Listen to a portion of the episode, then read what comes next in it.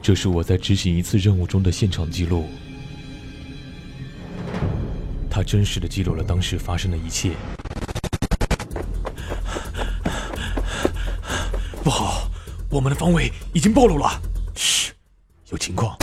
十点钟方向，他们过来了。首长，对方的科技水平太高了，我们压制不住啊！快通知喜马拉雅 FM，请求支援，给我呼叫元气少女情报局。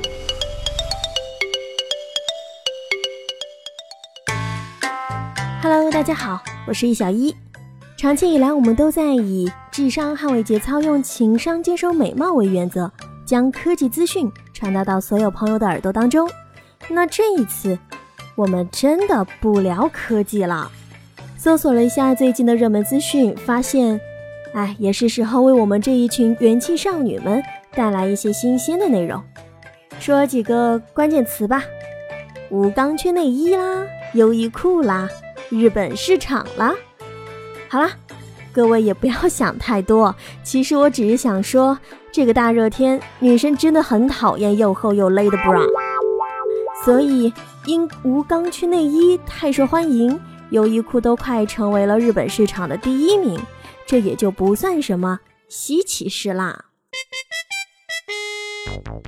根据市场研究机构欧瑞国际的数据，优衣库母公司迅销在日本女性内衣市场的市场占有率已经达到了百分之二十点零三，而五年前仅有百分之十五左右。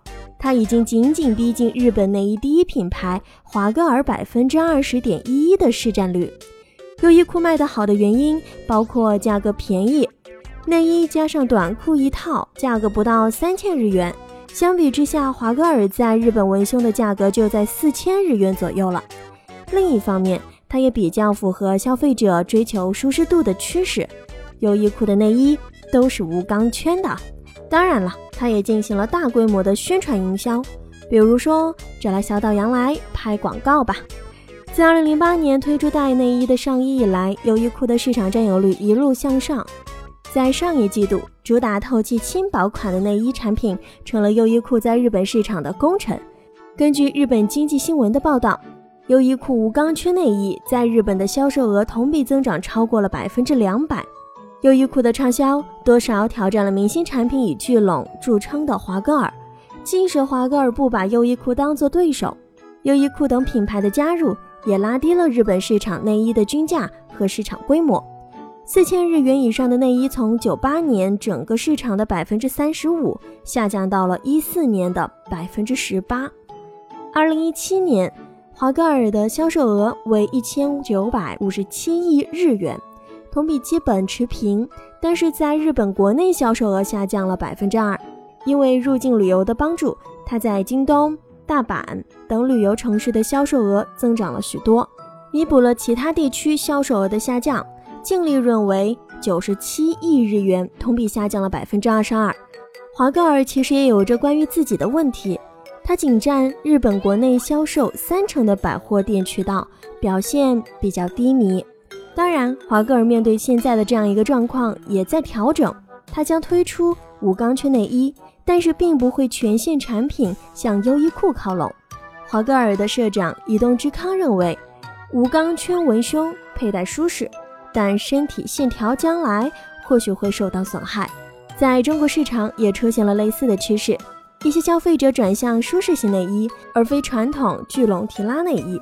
主打无钢圈的新型品牌内外成了电商上最受欢迎的内衣品牌之一。在线上，它连续三年保持着百分之五百的速度增长。二零一七年销售额达到了一点五亿元，而现在它也在扩展着线下的门店。不仅是优衣库，很多其他的时尚品牌也在增加着内衣产品线，而这些品牌对于年轻消费者的需求也更加的敏感。他们也将会推出无钢圈内衣或者可外穿的轻薄蕾丝内衣，比如说 Zara 或者是 Topshop 等等。而在美国市场，走性感风路线的品牌却表现出下滑的现象，比如说维多利亚的秘密，也有好一阵了。舒适型内衣受到欢迎，这和鞋履的趋势、运动鞋销量增长高跟鞋销量低迷其实有些类似的。女性消费者开始越来越注重于自己的体验，而不仅仅是好看，是否是在传统意义上而言，它十分的性感。所以你看，作为广大女性同胞，在炎炎夏日，既要保持形象，又要舒适，真的是很难两全的事情嘛。只是一个 bra 就要研究好久好久。唉，感觉去年的我是裸奔过来的，有木有？好了，以上就是本期节目的所有内容，我是小一，咱们下期节目再见喽，拜拜。